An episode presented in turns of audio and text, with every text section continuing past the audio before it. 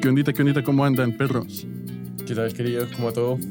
Bien, aquí este, soy un experto en audio, güey. Entonces no me costó para nada conectarme ahorita con otro setup que no es el mío. Para que la gente sepa un poco, estuvimos esperando a Luis media, Media hora, hora, media mientras el pinche man hora. estaba seteando su audio. Sí, lo peor es que creo que según Max se va a escuchar peor. Entonces sí, sí, sí, perdonen, gente. Perdónenme mucho. Lo intenté. Inclusive eh, recurrí a ayuda francesa y ni así se pudo hacer.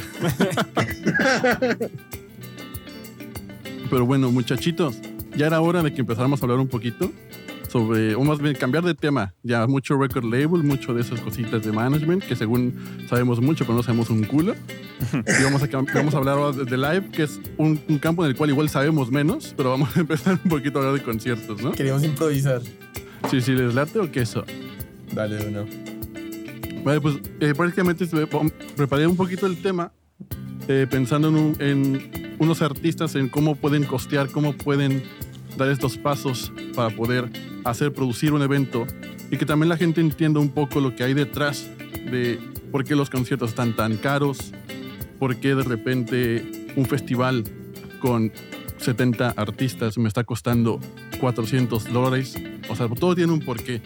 ¿No? Y entonces vamos a intentar desmenuzar un poquito a poquito eh, todos estos costos, lo que viene detrás, toda la transformación que ha tenido la, la- la industria en vivo desde hace un par de tiempos. Y pues que- quería como empezar platicando un poquito sobre todo este cambio de que eh, antes los conciertos prácticamente eran ver a unos güeyes en un escenario, tocar sus canciones, pim pum pam, interacción con el público y listo. Ahí se acababa, todos felices, todos brincaban. Pero hoy en día estamos viendo eh, producciones mucho más grandes, ¿no? Sin irnos tan lejos, estamos viendo cómo literal en conciertos como Rosalía o Tangana hay una cámara que está todo el tiempo siguiéndolos y en, el- y en la pantalla tú puedes ver como una película prácticamente. Todo está filmado como consecuencias y eso es otro tipo de show que estamos viendo, eh, que, eh, que es una manera diferente de conectar con la gente aparte de lo que estamos acostumbrados. También tenemos los hologramas y todo eso, pero no vamos a entrar tanto en esa onda. También hay otros tipos de conciertos que ya son mucho más cabrones, están mucho más cabrones, tipo Ramstein, tipo Kiss, donde tenemos escenarios, infraestructuras gigantescas, ¿no? Donde literal hay- arneses de güeyes volando en medio del escenario, lanzallamas, gente que muerde murciélagos en vivo, aunque no es parte del show, pero pasa, o sea, como diferentes un chingo de cosas, ¿no? Siempre todo es muy, muy loco con este tipo de conciertos, de este nivel de producción millonaria. Y también hay otra for- forma de, de hacer, de entregar una experiencia a la audiencia y es conectando de unas maneras súper, o sea, impresionantes, como recientemente Duke en la Argentina, que llenó quién sabe cuántos estadios, veías a la gente simplemente con ese güey saltando, volviéndose loca, Sí. y después tienes experiencias como Bad Bunny, que ese güey donde se presenta, ya la gente va extasiada y, y conecta de una manera porque se siente parte de algo, ¿no? Entonces, Sí. como que pasan diferentes cosas que hacen que una experiencia en vivo se vuelva una experiencia como tal y no vamos a ver un conciertito, vamos a ver musiquitos. Y quería preguntarles, como para empezar a entrar en materia, eh, a ustedes, ¿qué, qué- qué creen que, que- que el, que el público moderno está buscando hoy en día en experiencias en vivo y qué artistas han visto ustedes que lo han logrado? ¿Parto yo? ¿Quién Parte, parte? parte. ¿Quién parte? Ya que- la ya- que los, veo Maxi es el güey que menos, Parte Maxi es el güey que menos ha ido a conciertos, ¿eh? O sea, Pero de los que, pero de los que más sabe, de los que más sabe parece, porque están todos Vamos a callados. ver, vamos a ver, dale, dale, Vamos a ver, vamos a ver, vamos a ver. No, yo digo que lo que mucho de lo que se busca es, bueno, obviamente la experiencia, que es como la respuesta obvia, bla, bla, bla, ver algo nuevo, pero eh, yo sí soy bien fan de, de los artistas que presentan su música en, en distinto en vivo que en el récord, que lo hablaba un poco en capítulos anteriores, pero mm, voy a aprovechar de traer a colación, de hecho, a Tiago PZK, que estuvo hace muy poco en, en Madrid, hace nada, hace... ¿Cuánto hace? ¿Cuándo fue? Este martes. hace un par de este martes. semanitas. No, menos, menos. Este martes, hace Ah. tres días de que grabamos el capítulo. Y Tiago PZK trae una presentación con, con DJ, está bien, pero eh, el DJ juega un rol mucho más como secundario y es mucho más, trae músicos en vivo, weón. Algo que, no sé, yo no me esperaría al menos de Tiago PZK o un artista de ese estilo. Eh, y hace toda una presentación en vivo y que es brutal, que es brutal, o sea, y canta en vivo y, canta increíble.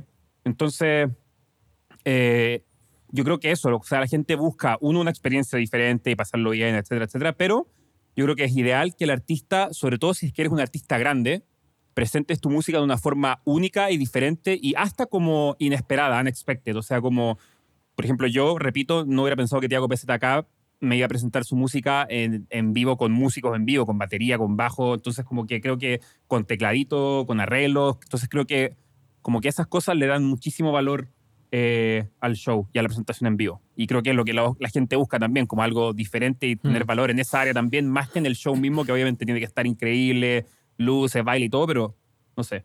Igual depende del artista también, pero, pero sí. De acuerdo. O sea, estamos hablando de conciertos como tal, más no de, de, festivales, ¿no? Sí, no, conciertos, conciertos. Sí, yo creo que, digamos, yo recientemente vi a Nati Peluso y es una monstrua. O sea, como pinta diferentes escenarios, está toda hora como cambiándole el mood a la, a, la, a la, vibra que hay en el concierto. Sí, es parte de la experiencia, pero es, digamos, y pues me imagino que también es mucho que ver cómo es ella y cómo quiere entregar su música a la gente, porque es como el pensamiento final que está concluyendo Max.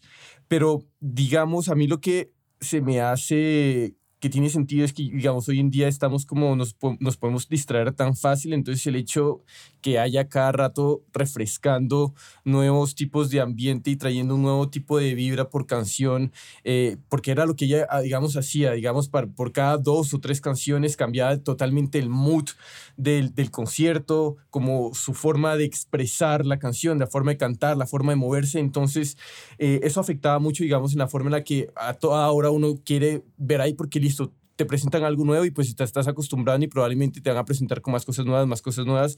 Entonces, tener en cuenta eso, que la gente probablemente eh, quiere, bueno, yo, yo, por lo menos lo que percibí del resultado de, del concierto de Nati Peluso fue que quiere ese cambio totalmente eh, sorpresivo, más que que presente algo nuevo, más no solo en la música, sino en cuestiones del ambiente, para, para mantener siempre refrescante el, el, el, aire en el concierto, porque si es un solo tipo de concierto durante toda la hora o la hora y media, yo creo que se vuelve un poquito más como eh, tedioso, salvo que el performance únicamente es del artista sea como demasiado como sublime y realmente estés como la hora y media así como sin quitarle los ojos sí, Inclusive también luego hay artistas que dividen su set, ¿no? Como, o sea, he visto conciertos que es como una hora, 15 minutes break, otra hora. Es como, a la verga.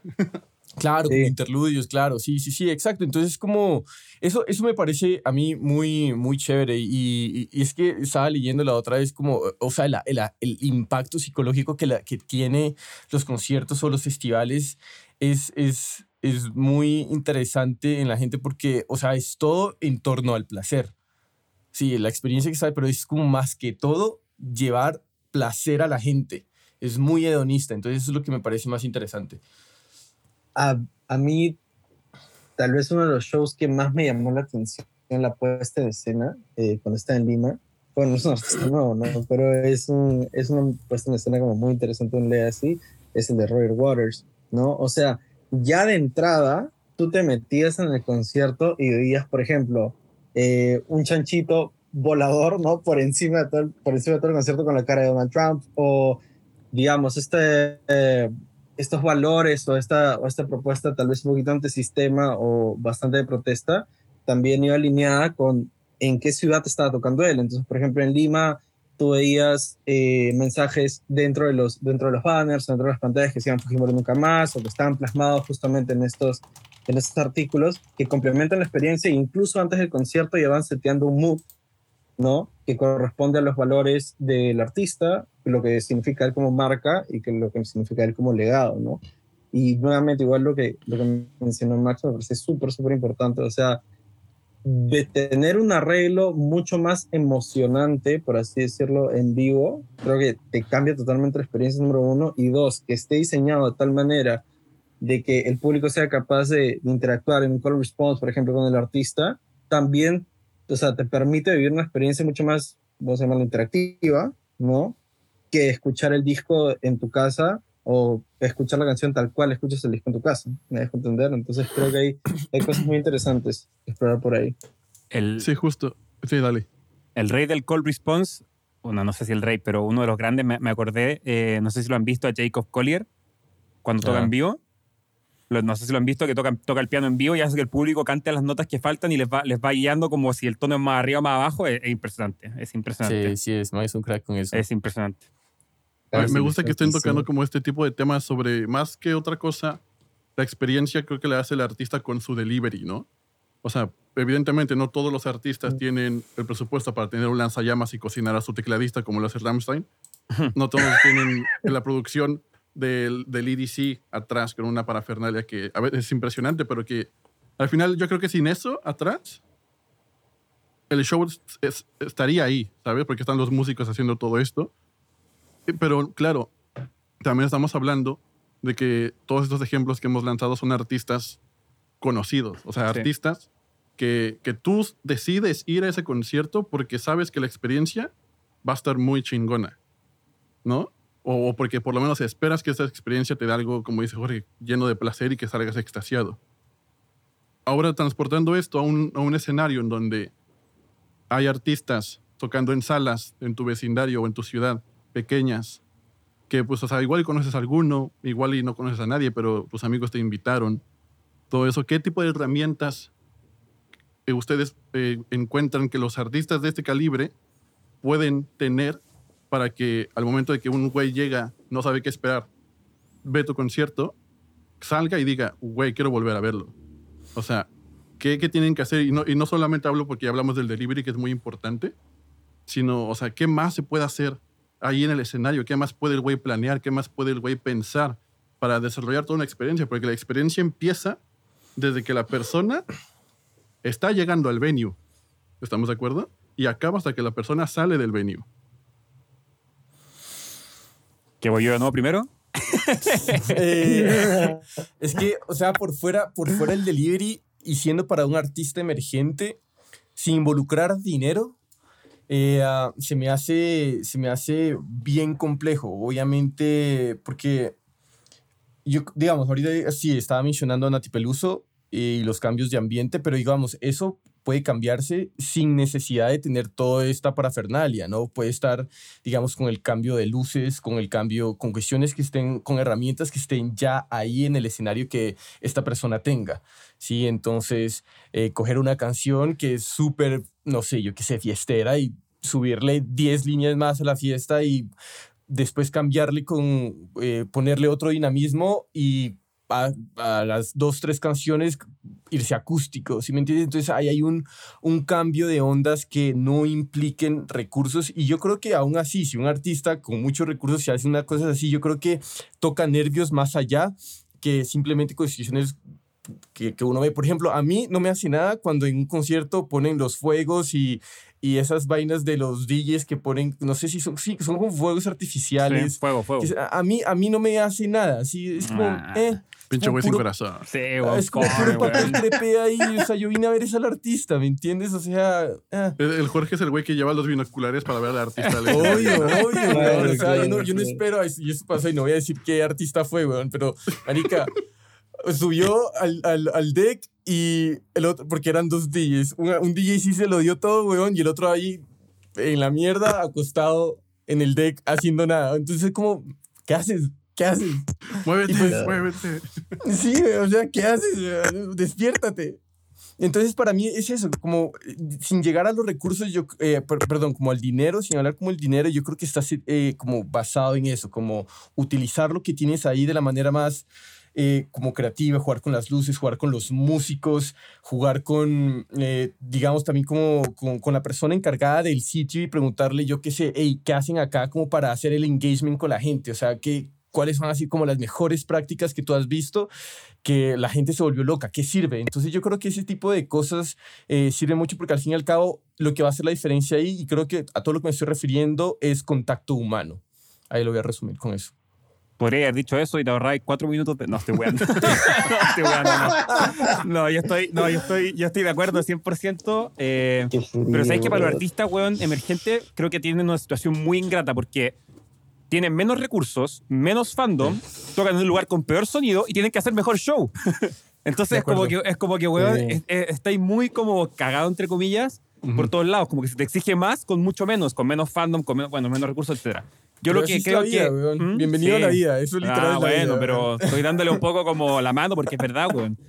Eh, yo creo que lo, lo que sí está a sus manos y que respondiendo un poco a la pregunta de Luis es como, weón, practica tu performance. O sea, es, es, es como lamentable, pero creo que si eres artista emergente se te va a permitir menos como equivocarte o tener fallas o no dar una nota a que si eres, weón, Bad Bunny. A Bad Bunny nadie le importa si el weón no da una nota en un show, a nadie le importa, ¿cachai? Y la gente lo va a pasar bien igual. Si tú eres un artista emergente, yo creo que tenéis más la presión de que tu show en cuanto a música, en cuanto a lo, lo tuyo, tiene que estar perfecto. Y eh, yo otro consejo que quiero dar, bien, bien así, creo que es bien bueno, es que traten de hablar harto con el sonidista, con el PA la persona que lleva el sonido, porque, weón, eh, te puede hacer o, o- o- deshacer un show. Y la gente no va a saber diferenciar de decir, puta, este weón es muy bueno, pero el, el PA es el malo. De hecho, nosotros, muchachos, cuando estuvimos acá en Madrid, que vimos a Santa Marta y otros artistas más, ¿se acuerdan? Que hicimos como Baltasar, un... sí. Simón. A mí me gustó mucho Baltasar, de hecho, mucho, pero el sonidista era muy malo, que me perdone. Ojalá que no nos esté escuchando, no creo. Sí, sí. No, no creo. Pero, y por el otro lado, el de Santa Marta hizo un muy buen trabajo, weón. Santa Marta se escuchaba impecable, weón. El, el, el, el weón que tocaba las congas, impecable. El vocalista, todo impecable. Entonces, eh, creo que eso sí es algo que está al alcance de la mano de un artista emergente. Por lo menos tratar de ver, de hablarle, de decir, weón, a ver cómo se escucha. Y que, weón, te puede afectar mucho tu show. Y Me- creo que para tu me- fan, y Me, etcétera. me encanta, me encanta cómo Max, para dar un ejemplo, platicó de un concierto que pasó hace un año, güey. Bueno, porque estábamos los tres, imagínate, po, weón, imagínate, puta, imagínate a- cuán- qué tan frecuente va el concierto. Puta. Es porque estábamos los tres, pues, weón. Weón, es todo tonto, weón. Hay que estarle explicando todo, weón. Dentro y fuera del podcast hay que estarle explicando esto, weón. Puta. Dale, on. Dale, dale. A ver, o sea, para mí, y creo que esta es la experiencia que he tenido con la mayoría de artistas eh, emergentes o que tocan en venues un poco más chicos, primero es un tema de personalidad, ¿ok? O sea, si no tienes los recursos, si no tienes, pucha, no sé, presupuesto para mm, hacer unos super visuales, hacer un super juego de luces, eh, o sea, primero es que realmente generes un impacto de prim- en primera instancia con la gente, ¿no? Y pues, o sea, eso lo puedes ver de manera estética, sí, pero creo que es mucho más importante la puesta en escena y cómo se realiza el delivery, como estábamos hablando hace poco. Dos, si tienes este, este rollo tal vez de, de songwriter un poco más, o sea, involucrar a la gente en el storytelling, ¿no? Involucrar a la Buena. gente un poco en el, en el behind the song, como se dice, ¿no? De la canción es importante por- porque probablemente la mitad de la gente que está ahí no sabe quién eres, ¿te dejo entender? bueno, o ha escuchado una de tus canciones, por así decirlo, y no sabe ni de qué va, ¿no? O sea, eso me parece súper importante también. Y lo otro es que como artista te sientes realmente a analizar tus canciones, si quieres con la gente con la que trabajas, si quieres con tu manager, si quieres con, con parte de tu fandom, ¿no? Y analizar realmente cuáles son las partes que, que tu audiencia disfruta o espera, ¿no? De una canción en un concierto, ¿no? O sea, yo me puedo pensar, si yo escuchaba, no sé, la melodía, por ejemplo, voy a poner una canción X que tengo un éxito de Latin Pop hace años, yo me imagino que, como yo, mucha gente, si escuchaba esa canción en la discoteca si escuchaba esa canción en un concierto, esperaba el postcoro, ¿me dejo entender? Porque era el momento en que realmente el- la audiencia toma el protagonismo de la canción, ¿no? Y puede cantar, puede interactuar libremente. Entonces, creo que esos son los, los factores que yo analizaría en ese sentido. Sí, estoy, estoy de acuerdo con todos los ejemplos que han dado, pero también al mismo tiempo, como que los artistas, y no solo los artistas, sino también a veces el, el promotor, el productor del evento, ¿no? Que está encargado del booking de la sala, la misma sala, este, como que deben trabajar un poquito en conjunto para cuidar ciertos detalles que al final pueden también marcar la diferencia. O sea, uno de los detalles que hablaron es el audio, ¿no? O sea, yo quiero recalcar que el audio es muy importante y si tú como artista tienes a tu ingeniero de sonido que está tureando contigo tocando, magnífico, pero si no, como dice Max, acércate, platica con él, dile cuál es tu sonido y mándale tus canciones antes si se puede para que el güey vaya escuchando más o menos cómo va a ser la onda, ¿no? También cuidar eh, qué venue quieres elegir para tocar Mm. como artista, o sea, ver bien el venue, si encaja, está cerca de un metro, a qué hora va a cerrar, a qué hora va a salir, eh, toda esa gente, si está cerca de una área universitaria, si está muy alejado. O sea, todo eso es como son factores que también influyen y que uno como promotor, como productor, como artista puede cuidar, porque si vas a tocar en un, en un foro que está en Tetuán, súper lejos del centro de Madrid, Ah, no pues está es muy difícil lejos, que la gente weón. vaya. ¿No? No está tan O sea, es lejos. difícil que la gente vaya. No, lo mates a Maxito, no lo mates. También, o sea, si, si ya estás como un poquito más grande, cuidar los aspectos de seguridad. No, no vayas a una Logística. zona súper. Exacto, no vayas a una zona súper peligrosa igual, porque igual la Claro. gente dije, a este concierto no voy. O que la sala, si dice capacidad de 400 personas, meta 400 personas y no meta 700, carnal. Porque pasa. Entonces, porque al final todos estos aspectos son parte de la experiencia que va a tener el usuario. Sí. ¿no? Eh, O sea, ¿por qué sale entrar? ¿Qué, qué boletera? ¿Conviene? ¿Cómo es el QR code o papelito o sellito? Este, empieza puntual. E inclusive yéndonos a cosas como, ¿qué- ¿quién te va a abrir, güey? ¿Es tu concierto? ¿Quién va a ser el opening act? ¿El opening act va a jalar gente? ¿Vas a tener eh, invitados especiales a tu concierto? ¿Vas a hacer un featuring con alguien que está en la ciudad o alguien que es tu amigo y que también te puede jalar tantita gente? Porque todo eso son como sorpresitas que al final van a ir como resaltando y, pueden ir sumando. O sea, si sumas como todos estos pequeños detallitos, al final ya tienes un harto bonche de qué trabajar para que tu, tu, tu experiencia que estás ofreciendo al público, la experiencia que estás contratando como booker, como promotor, funcione y los fans digan, a huevo, estuvo muy chido, ¿no? Sí, estoy de acuerdo. Este- Y de hecho creo que el, el utilizar invitados está funcionando mucho. Digamos, acá hace poquito, e incluso pues grandes artistas colombianos, eh, o sea, han hecho conciertos como de tres horas y, marica, se traen a toda la banda y refiriéndome a bandas, son como un montón de artistas colombianos eh, como invitados. Y la otra estaba leyendo un artículo que decía la importancia de la colaboración para los artistas y mantenerse vigentes sin necesidad de como a cada rato estar sacando proyectos nuevos. Sí, entonces, tanto como artista uno, también el estar involucrado en ser invitado a otros shows sin montar el de uno, yo creo que también eso ayuda a uno a crecer como, a aportar y crecer el relacionamiento con otros artistas y al mismo tiempo como ser presentado a otro tipo de audiencias, tanto en la misma parte de en vivo, que yo creo que también suma mucho. Sí, sí, completamente. Al, al final todo va a sumar y esto qué va a hacer que le va, que le va a dar un valor a tu experiencia. Un valor que al final de cuentas esperemos que el objetivo sea monetizar este valor para que la gente pague por ir a verte, ¿no? O sea, como bien sabemos, hay el record label de streamings puede que no te den mucho dinero, puede que no vivas de eso. Es, de hecho, es muy probable que no, no, no estés generando suficiente como para pagar la renta y eres Sí. un artista emergente. Entonces tu revenue lo tienes que buscar con los conciertos, que es en su mayoría, ¿no? Cuando pagas el boleto, estás con la gente y es como un poquito más fácil. Pero también artistas se, se topan con pared porque es como, a ver, verga, o sea, ¿cuánto, cuánto, voy a, ¿cuánto va a cobrar? Cuando alguien me va a contratar, ¿cuánto va a cobrar? ¿Cuánto va a vender este boleto? ¿No?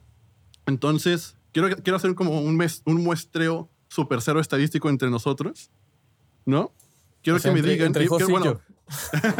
Tantos quiero- weones, no, no son quiero, más no quiero que me lo digan. Primero, no quiero que me lo digan. Quiero que, me, que, que lo piensen, lo escriban en, en un lado para que no esté un poquito sesgado y me diga cada quien en un concierto de un artista top qué se le hace un boleto caro y un boleto justo en cuanto a precio. Y para un artista mid-tier que toca en salas, qué se les hace caro y qué se les hace justo.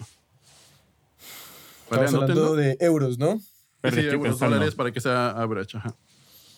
Entonces Mm, piénsenlo, anótenlo Déjame, para que no estén déjame varios. pensar un poquito, déjame pensar un poquito. Ahí, de ahí editamos esta parte y la cortamos para que la gente nos Ve, tenga Sí, sí, sí, ve, sí, exacto, ve, sí, sí. ve- ve y mira en Google, weón. Eh, claro. Ticketmaster.com, vente. Range of prices. No, el chiste es como de entre nosotros. Sí, sí, ¿cuánto sí, obvio, estamos? obvio. Que Por un artista. funciona la dinámica del juego. Sí, ¿no? uno, Eh, o sea, un artista top Y uno, me- y uno, me- y uno mediano. medio. ¿Cuál que se te hace caro y qué se te hace justo?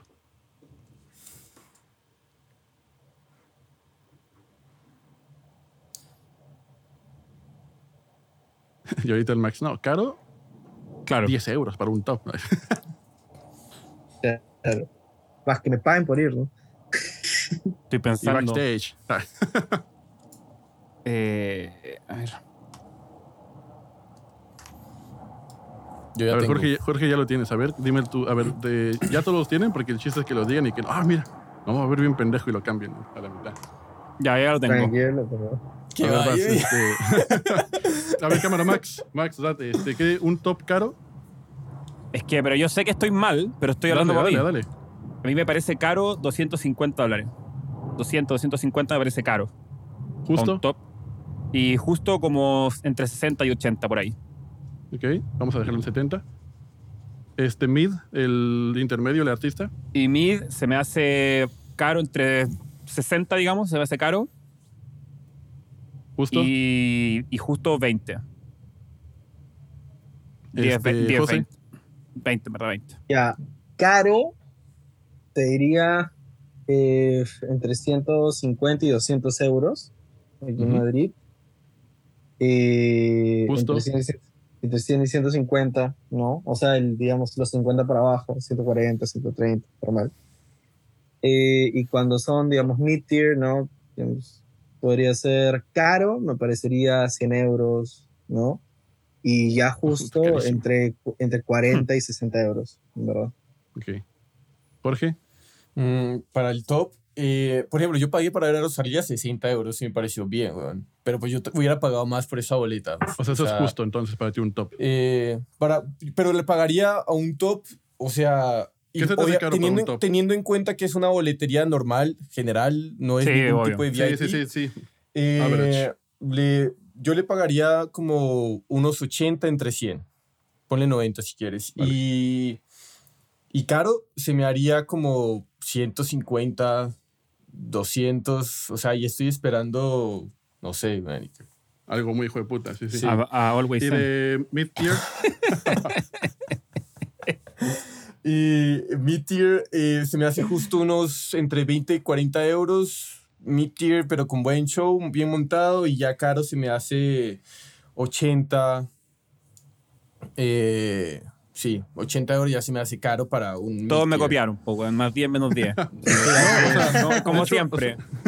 al final es que eso es un poquito lo que, lo que está pasando en el mercado, güey. O sea, si se fijan, average, porque aquí lo anoté, se nos hace caro si está en 150 euros un top artista.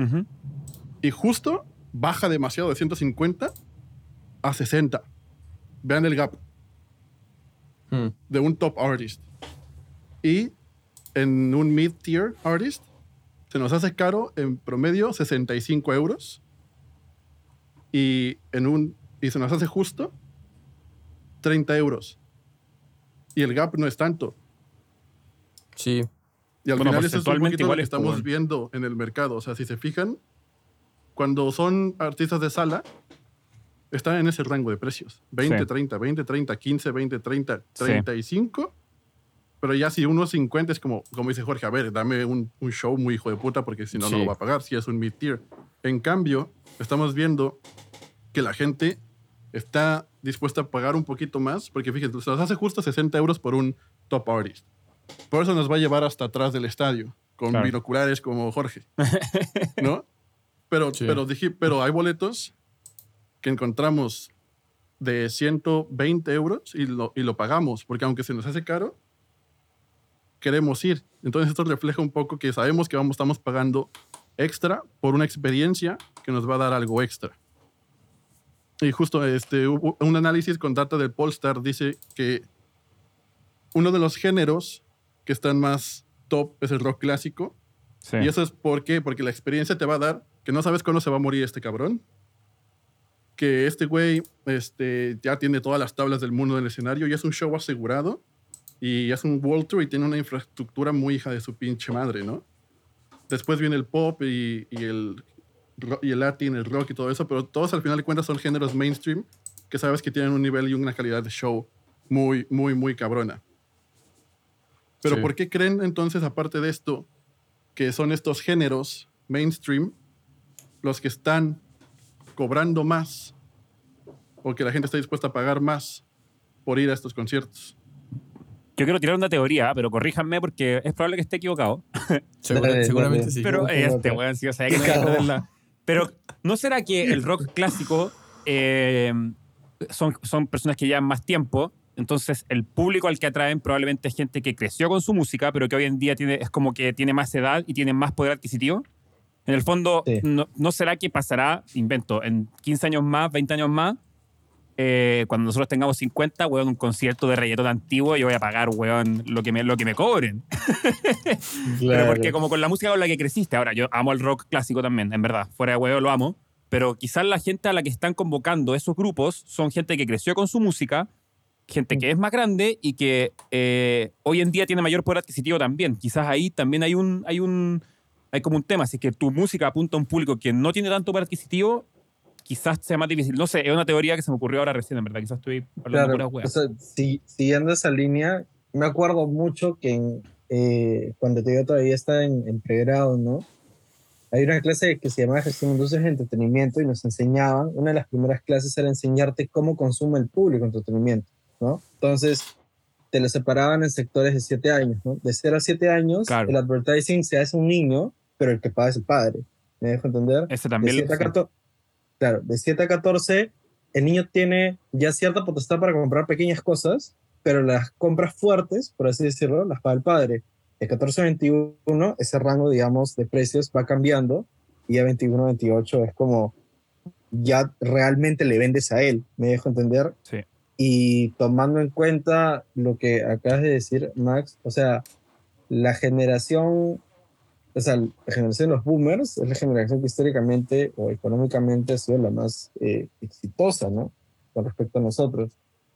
Entonces, sí me parece, o sea, eso sumado a lo que dijo, eh, lo que dijo Luis antes, sí me parecen factores que, de hecho, se juntan para que tengas un, una atmósfera, ¿no? En, en la cual sí puedas vender a un precio sustancialmente alto comparado a artistas que tal vez son más trending en el momento, Claro. pero a quienes, digamos, los va a comprar un chico de 18 años y realmente el boleto no lo compra él, lo compra el padre, ¿me dejo entender? Es muy distinto Sí. en ese sentido. Y ahorita que dices eso, mira que ahorita en Colombia se acabó de presentar Guns N' Roses, hicieron dos noches, agotado. Y muchos de los amigos que iban, iban con los papás también. Cacha, O sea, por- pero como por, por ese, ese momento como de bonding, ¿sí me Obvio. entiendes? Porque tu papá te pasa esta banda a ti y tú vas con tu padre en este momento volver a... Y quién sabe cuándo los vas a volver a ver, ¿no es cierto? Siempre, siempre está esa pregunta que ha estado ahí durante los últimos, la última década, honestamente. Eh, pero yo creo que eso, digamos, el rock vende eso mucho. Yo, yo diría como... Y me puedo, y como dice Max, me puedo estar equivocando, que Seguro. la del picado, la del picado. pero, pero siento que el rock, no sé cómo lo ven. O esto es como, yo creo que una, algo que se me dio a la mente es como algo muy familiar tal vez. Sí, también, también como mucho de a mí, o bueno, yo creo que tal vez como de todo concierto, pero hay algo como el rock que, digamos, cuando tocaste por primera vez guitarra, mucha, mucha, muchos amigos tocaban rock, ¿sí? Muy pocos tocaban pop. Eh, entonces tocaban Kiss, tocaban Guns N' Roses, entonces de, de alguna otra manera por ese tipo de música se crecieron relaciones y se fortalecieron relaciones y al momento de ir a... Es, es diferente esa relación que se crea alrededor de escuchar o tocar Guns N' Roses de escuchar Bad Bunny o compartir el gusto por Bad Bunny o Harry Styles. Entonces creo que tiene ese... Tiene una, una fibra emocional importante también, diría yo, que hace que la gente pague más. Sí, de hecho, si vemos como los artistas que más vendieron boletos en, en los últimos cinco años, o sea, salen como Bruce Springsteen, eh, bueno, Mm. que más cobran por boleto, perdón, como con 500 dólares. Lady Gaga, que es pop, entonces va, va como rock, pop. Después viene como Metallica, como con, aquí lo tengo, con 200, 230. Después Marco Antonio Solís, 260. Pero aún así, por ejemplo, aunque hay un large gap entre 330 de Lady Gaga y 500 de Bruce Springsteen, el pop sigue, es el género que más genera. Y again, yo creo que concuerdo un poco esta estadística con lo que dicen de que al final es que hay más, hay más mercado para el pop, porque al final es géneros populares que toda la gente está consumiendo. Hay más gente dispuesta como a ver este tipo de espectáculos, este tipo de shows. Hay más artistas hoy en día, la dema- o sea, hay muchos más artistas tureando de este género que el del rock clásico, porque pues evidentemente cada vez hay menos. en ese Claro. sentido, ¿no? Y, tam- Sí. y, y esto, y a mí me causa, por ejemplo, a veces mucho, este, como cringe, por, por decirlo de una manera, toda la gente que cuando alguien como Guns N' Roses, este, Bad Bunny, Metallica, lanzan eh, cuánto cuestan los boletos y que pueden ir desde 60 dólares hasta chingo mil, que la gente está dispuesta a pagar, pero Sí. la gente dice, es que está muy caro. Ah, no manches, es que todo este pinche concierto está carísimo. Los festivales son, me, me cuesta el boleto 450 euros. Yo así, güey, pero igual y tienes un line-up de 70 cabrones, güey. No, Hmm. no se va a pagar solo. Y quería que, quería que ustedes, por ejemplo, en este caso, tomaran el rol de un productor, de un promotor de un concierto. Y, les, y, y tienen un presupuesto de mil dólares para producir un show. No son los artistas. Ustedes son los productores, los promotores del concierto. Ujú. Desde cero tienen mil dólares y quieren poner un show, un conciertito. ¿Que ¿En qué gastan ese dinero para llevar a cabo un concierto y una experiencia? Repítele a Max la tarea porque estoy seguro que se olvidó.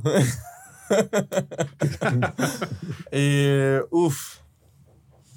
Yo creo que en, en- en, eh, yo, yo diría que el ses- a ver, en 60%, y acá puedo estar O cometiendo sea, es- errores. hay mil cosas, hay mil formas de hacerlos, pero, Pero espérate, es- esto sin incluir artistas, dijiste, o sea, el artista ya está. no incluyendo artistas, porque tú no eres el Ah, artista, ok. tú eres el promotor. Ok, o sea, con mil euros tengo que armar toda la weá.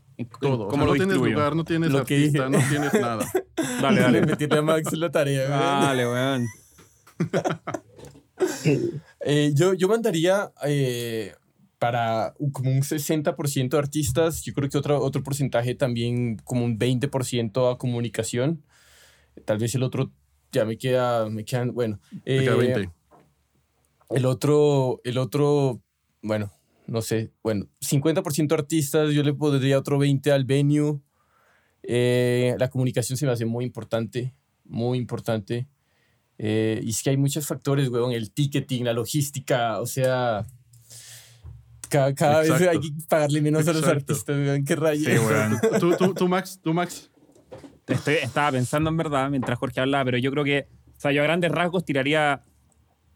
eh, voy a sacarle claro. Tiraría 40 ar- artistas, Sí, 40, 30. mm. 25 venue, 25 comunicación y 10 logística. Soy un animal, weón. No sé cuándo soy promotor de eventos. No, pero eso, o sea, eso es. O sea, y claro, 10 la logística, el ticketing, todo lo que dice Jorge, eso. Así más o menos lo haría yo. Creo que el artista es muy importante, el venue es lo segundo, igual de importante que la comunicación, como dice Jorge, que era en verdad un factor que se me escapó, así que bien Jorge ahí, voy a ser honesto, mira. Pero es muy, es muy importante, o sea, hoy en día te diría que es muy importante la comunicación, muy importante, más que Sí. nunca. Y nada, y dejar esa última colita para todo lo que sea. Yo creo que para un evento chico no es tan importante, creo. El tipo de ticketing, el si con pulserita, quien te abre, toda esa weá. Yo para un show chico me lo, me lo, o sea, Claro. no- le daría mucha menos prioridad, muchísima menos. No a nadie después. De hecho. Ma- Max deja la puerta abierta para que Claro. la gente entre, no me Y alcanzó, pone- no me alcanzó. pone- guardia. para que la gente entre por detrás también. Claro, hágale, y hágale. pone, pone una, pone una cartulina fuera del metro que dice concierto aquí. claro. Agua gratis. Es de Madrid, aparte, que es gratis ya por sí. Ah. ¿Tú, José? A ver, yo sí me quedo con 40 en, en talento, producción 20, comunicación 20, logística, bueno, es que, es que te mata. Yo tendría que poner logística dentro de los costos de producción, lo que me parece un medio, medio asesino y 20 más para el venue. Y eso que deberías tener un contingency, ¿no? O sea, deberías tener una seguro, plata como sí, de contingencia. Sí, bueno, es verdad. sí. O sea, por más chiquito que sea tu concierto, aunque sea tener una caja chica que te soporte, no sé, bro, cualquier cosa, te, Sí, te- weón. Te explotan los plomos, los plus se van a la, vez, no sé, lo que sea. Sí, a mí, a mí me encanta hacer como. Cada vez que un güey, que un amigo me dice, es que está carísimo este concierto, yo le, hago esta misma pregunta. Ponte a pensar cuánto cuesta producir este pinche concierto al que tú estás yendo. Porque, o sea, porque solamente vemos y respondemos como lo fácil que es lo primero. Artista, venue, este, boletera y, y chingó a su madre, ¿no? Pero si le vamos buscando más y pensándolo más en serio, o sea, a ver, ¿de dónde está viniendo el artista? ¿De, ¿Desde afuera? ¿Dónde se va a quedar a dormir? ¿Qué le vas a dar de comer? ¿No? El marketing, ¿o qué marketing? ¿Cómo? ¿Cuánto va a para redes? ¿Cuál- ¿Vas a contratar influencers? ¿Vamos a estar en el radio? ¿Boletos? ¿Cuántos boletos van a estar ahí? ¿Vas a dar unos en la radio? ¿Vamos a hacer un giveaway? Este, el telonero, ¿vas a tener telonero? Sí, no. ¿Cuánto le vas a pagar al telonero? No le vas a pagar al telonero. Inclusive hemo- he visto ocasiones en las que igual al artista no se le paga nada. Al artista le- se le cobra por tocar. Hemos visto eso mu- Yo también lo he muchas visto. Entonces, Impresionante. hay muchos modelos. Sí. No, hay- Impresionante. no voy a decir que hay uno bueno o malo, y creo que no hay. Creo que hay muchos modelos que dependiendo obviamente de tu presupuesto que tienes, lo vas a aplicar. O sea, creo que todos los artistas han pagado y han tocado gratis muchos años, Sí. pero se requiere para llegar a, llegar a ciertas tablas, cierto nivel.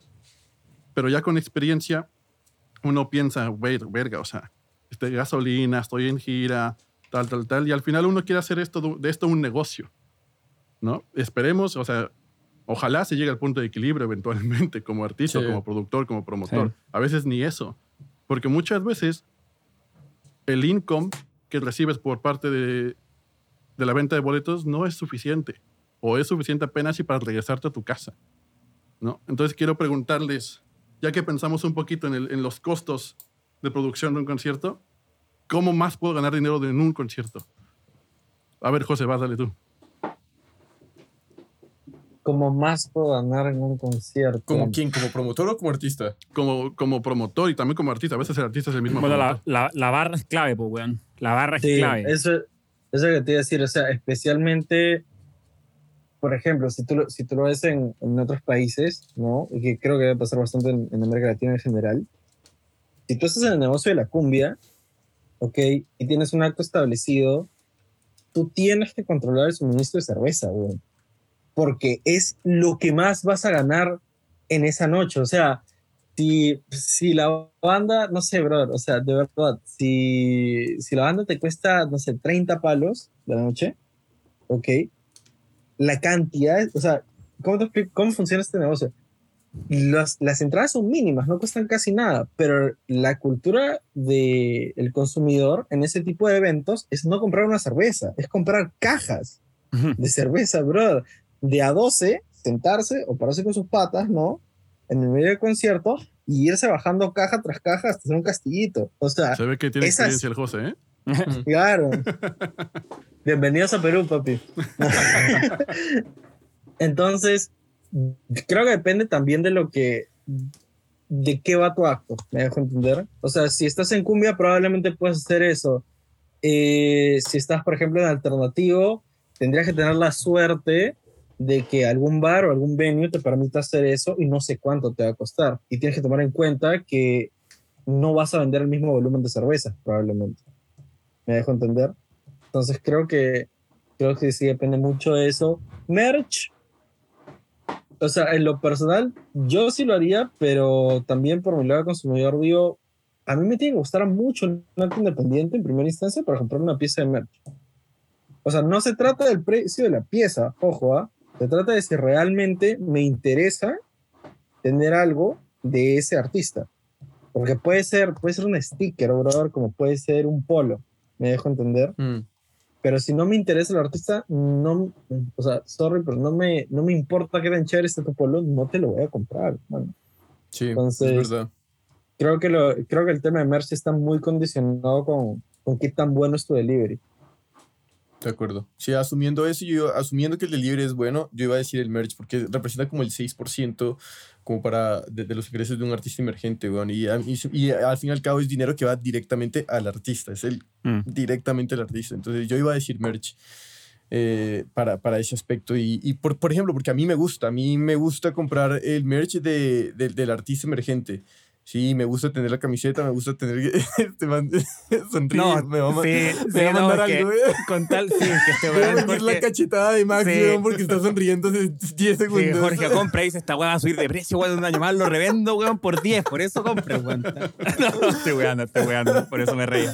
Pero, pero, o sea, uno, el merch, weón, y, y um, a- como a- algún tipo de, de, de, de cuestiones que, por ejemplo, por el hecho de haber tú participado o haber venido a este tipo de, evento, puedes llegar a tener un descuento en mi página web para vender, para que, no sé, para el, para el próximo proyecto que tenga, vas a tener un 10% de descuento en, en el siguiente merch, en el siguiente proyecto, en el siguiente álbum que puedas descargar, o CD o vinilo que yo vaya a vender X o Y o Z. Entonces, aprovechar, yo diría también en conectar lo que está sucediendo con el próximo proyecto para decirle a la gente que está asistiendo el día de hoy, solo ustedes, porque hubieron hoy acá, por apoyarme acá, los quiero eh, conectar con el siguiente proyecto que va a venir en un futuro y a ustedes les voy a dar X porcentaje, entonces ya, ya, ya se genera esa conexión y la gente va a estar como siguiendo ese paso a paso, diría yo.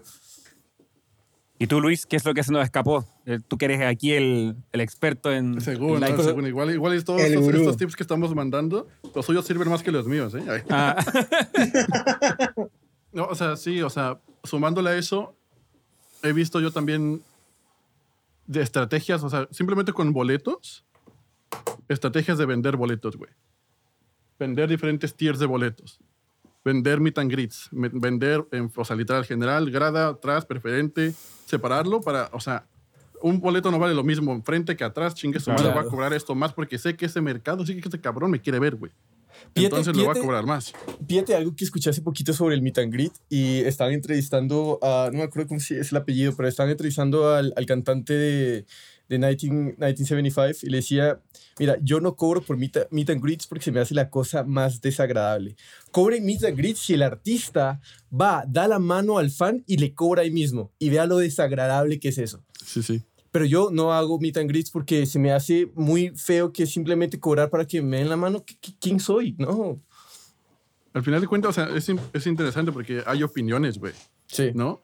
Y, y muchas veces, o sea, los, o sea, literal, los, hay que entender un poquito la realidad de los artistas. No todos son ese güey. Eh, También. sí. Y es como, o sea, carnal. o sea, vendí 50 boletos de 10 dólares y me costó 1000 euros volar des- desde Sí. quién sabe dónde acá. Y me ofrecieron este pedo y se vendió todo, lo voy a repetir. Pero me gusta mucho lo que dices de, de los diferentes tiers. Por ejemplo, eso es lo que Bandcamp, por ejemplo, recomienda al momento de sacar un proyecto, sacar diferentes paquetes para apelar a un público más amplio. Eh, con diferentes tipos de, de- de recursos. Entonces tienes el que únicamente quiere comprar el álbum digital, tienes el que va a comprar el cassette, el que va a comprar el cassette más la camiseta, o el cassette más la camiseta y el vinilo. Entonces tener todo ese, o, o el, o el limitado, que es como el más caro. Entonces tener como todos esos tiers eh, apela como a mucha más gente, a una gama más grande. Entonces esa, esa, esa me gusta. Pero para un artista emergente sí se, o sea, porque al fin y al cabo va a ser una sola sala, una sala chiquita, ¿cómo puedes dividir eso? Este, eh, ahí no lo puedes dividir, lo puedes dividir el meet and greet. Y te quedas una hora extra y aparte del el meet and greet, este, chelas gratis para los que están ahí. Y lo haces una convivencia chingona y no solo saludar la mano y foto.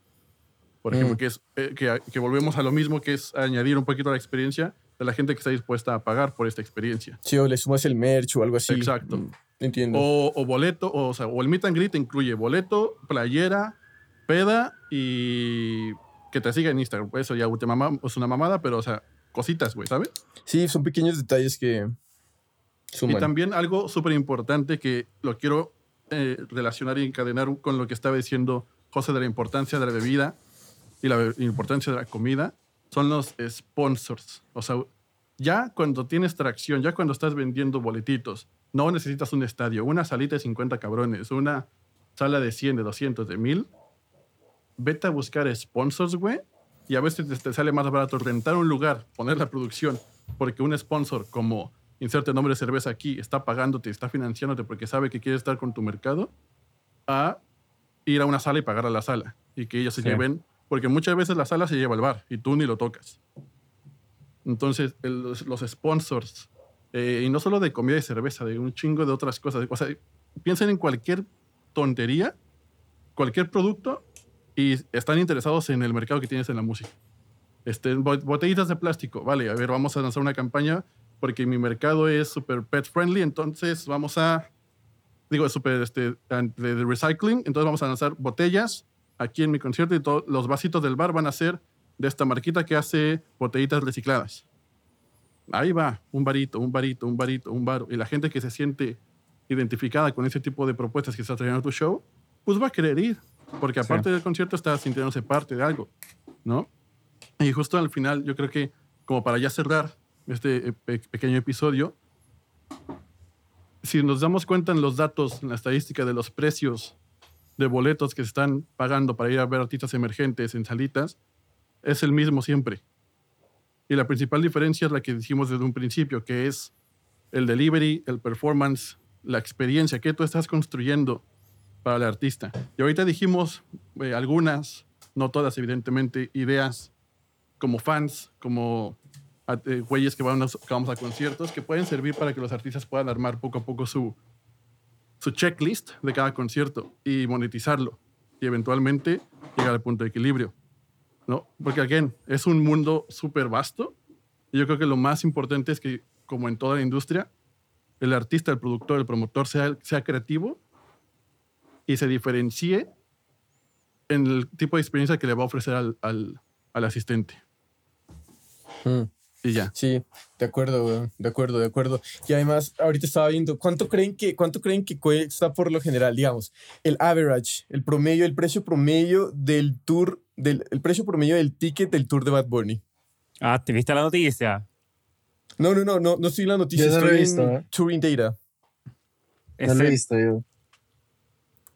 No es el promedio, pero sé que ese tour le ha ido, creo que tiene un récord de lo que el que no, más sí, ha sí, es el, vendido es el artista de- que más ha vendido y, el más profit, grossing no sé, artist. sí, eso.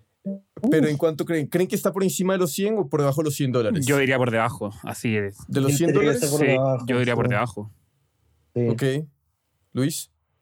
Yo, yo por llevar a contraria, por arriba. A ver si me cae la Sí. pedrada. Ok, entonces, Luis, ¿por, ¿por encima o por debajo de los 200 dólares? Eh, por debajo de los 200. Entre 100 y 200. Está en 246. El average, precio average. Ah, locura, weón. ¿Será que... Pero usted, ¿será, ¿será un, un average engañoso? Quiero Yo, decir, diría- yo, ex- yo creo que podría ser, yendo a tu punto, es porque es worldwide. Entonces, obviamente, no- considera el Sí. precio de todos los países. ¿sí me entiendes? No, pero Entonces, además que- se sube. además que en el fondo, no, no sé cómo son los precios, la estructura de precios que tenga él, pero invento, que será una- un average engañoso que quiero decir, y aquí sale como lo economista, pero estaría bueno ver como la varianza, pues, porque en el fondo si es que el weón vende nueve tickets a, a 30 dólares y puta, el VIP para conocerlo lo vende a 4 mil, el average te va a decir, puta, el average de mi, de mi, de mi concierto, weón, son, no sé, el, el promedio, se entiende el punto.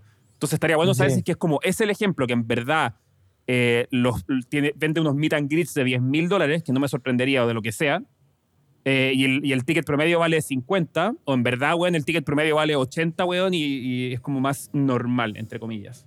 Estaría bueno como saber que- esa Yo creo que esa respuesta. tendría, yo creo que en este caso la varianza sí sería grande, weón, porque para que llegue a 246 dólares Sí, de haber tiquetes que son marica. Pero quizás quizá no, weón, quizás en verdad el weón vende la- la- los tickets más, como los que estáis más lejos, siguen siendo carísimos, y los que estáis adelante son obviamente mucho más caros, pero quizás, quizás, no sé, no hay tanta varianza, y quizás como un average como bien representado. Pero es como que Sí. siempre que se habla de promedio, weón, es, que te- es como que hay que darle una segunda mirada ahí, porque no, me- no me sorprendería que él tenga tickets de weón de 4 mil dólares, y no estoy, no estoy exagerando, no sé, Claro. 3 mil, 4 mil, que sea una weá que lo conocí, o no sé, hasta más, weón.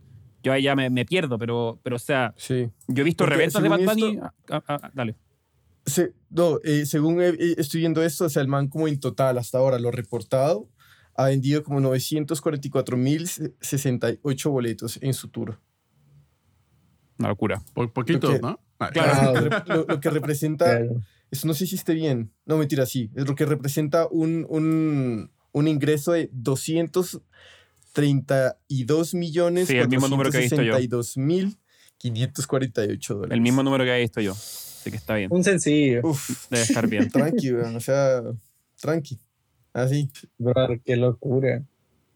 qué Ese es el final, es el final que, que el güey ha trabajado también su carrera, que transporta lo que es su marca, su imagen, al, Sí, de todas maneras. que la gente se sienta parte de, y en vivo es la mejor forma de hacer que un artista se- haga sentir a sus fans como parte de ellos, al final Claro. de cuentas. Claro, y yo hubiera dicho que tal vez, eh, por ejemplo, hablando de conciertos de rock clásicos, eh, Rage Against the Machine hubiera tenido también precios altos, como un average alto, pero, o sea, su average está en 121 dólares en los precios del ticket y en total están en, un- en unos ingresos de 14 millones y medio. O sea, es una diferencia súper grande. Sí, la cagó. Es que, no Súper sé, grande. yo creo que siento que. Como si lo Tal vez grafica. es más nicho, tal vez. Yo creo que yo diría que es el target sí. market. más que nicho y bueno, al final es como. Yo creo que si lo graficara ahí, o sea, en el fondo, cada vez que subís un peldaño más arriba, se te multiplica por mucho más la- lo que generáis, ¿cachai? O sea, un artista emergente, si lo comparáis a otro, de- deben generar parecido en, Claro. como en nivel, pero en el, en el pop o en el, el- el acto número uno, genera muchísimo más que el acto número cuatro, por así decirlo. El Claro. mejor, entonces, Bad Bunny con Rage Against the Machine, puta. Eh, Pero que- Harry Styles, o sea, sí hay todavía, o sea, no es tan grande la diferencia. Harry Styles yo diría que está sí. allá, está sí, allá top. Sí. Eh, el average price está en 118, no se me hace mal. Y están en unos ingresos totales de 179 millones Interesante. Pero es que Harry Styles, sí. Y yo digo por- que ahí, ahí en ese caso es por cuestión de costos de producción. también puede ser. ¿Quién sabe cómo sea esos? Aquí eran como costos. Es que- Porque también es otro factor que, que, que influye demasiado el costo de producción. Porque, o sea, si eres un artista de esos, no te importa el costo, a la verga. Y nada más, te- nada más tú ves cuánto quieres de revenue. Claro, Y lo marketeas, la gente lo está pagando, vámonos, aquí es. claro, claro. Y eso, y eso weón, que, eh, para, por ejemplo, para Bad Bunny únicamente se ha reportado 21 conciertos de los 43, weón. Y ojo también que el, que el- no, creo que, no creo que sea el caso de Bad Bunny, pero ojo que estamos hablando siempre acá de gross. O sea, tú no sabéis la última Claro. línea de la contabilidad en Exacto. que queda. Ojo, Obvio, por el, eso el de Harry estábamos ahí, por eso el de Harry Styles puede quedar, weón, con más, con más net de todas maneras que el otro. No sé, no, no, no sé. Yo Sí. creo que Bad Bunny debe, No sé, quedar- cuánto, Pero no sé cuánto es el equipo de producción que traiga cada quien. Mm, O sea, al final, mm. mientras más grande, más- mientras más personas y mientras más grande sea tu show, más te va a costar. sí. Obvio, obvio, obvio, ¿Tú, obvio. ¿tú creí? Sí, porque es en conclusión con el episodio. claro. Bueno, pues ya, esta fue una embarradita de, de- del, del en vivo que ya lo habíamos dejado un poquito por, por de lado. Espero les haya gustado, pinches perros. ¿eh? Y vayan a más conciertos, Max. Sí, Te sí. invito, estoy- te invito sí. a ir a más conciertos, güey. ahí. Va- vamos, pues, weón. A escuchar la música, weón, más que todo. Claro. Salir del zone de, de, de, de Yatra. Oye, démosle, démosle, estuvimos hablando harto de guitarra y de rock, démosle un shout out a, a Eric que nos deja, que nos ha dejado por motivos personales, así que nada, le damos un gran shout out. Por suerte, eh, se queda José aquí con nosotros, así que seguimos teniendo Bueno, a Perú. suerte entre no sé si por pero- suerte o por no suerte, pero.